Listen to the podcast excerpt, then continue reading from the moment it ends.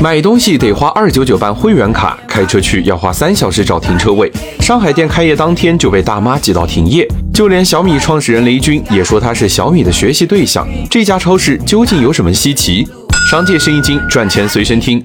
做生意赚钱，老板们都希望利润越高越好，但总有些企业反其道而行。这家叫 Costco 的超市就是这样的奇葩。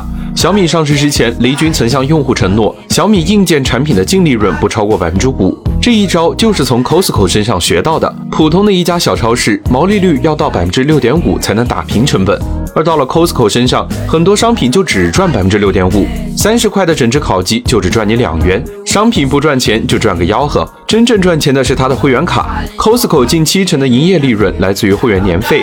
一张二九九的会员卡在二零二零年卖了八千多万张，收入超过二百四十亿。沃尔玛看到这个方法，学起来打造了山姆会员店，同样主打会员卡加精选 SKU 模式。在山姆会员店里，购物前也得先交一笔二百六十元的会员费。店里可选品类只有四千个。要知道，在传统沃尔玛超市里，商品的种类多达数十万种，而会员店里的商品都是经过精心挑选的，保证了品质的同时，也能向供应链拿到更好的价格。精选商品，保证产品质量，超低价格刺激用户购买。有了这两个基础，二九九一张的会员卡才有价值，Costco 的会员续费率才能高达九成。用精选商品和会员卡模式来锁定消费者，提供会员商品会员折扣。这一招不止沃尔玛和小米在学，阿里的八八 VIP、京东的 Plus 会员都是学 Costco。那么 Costco 的方法，你也能用得上吗？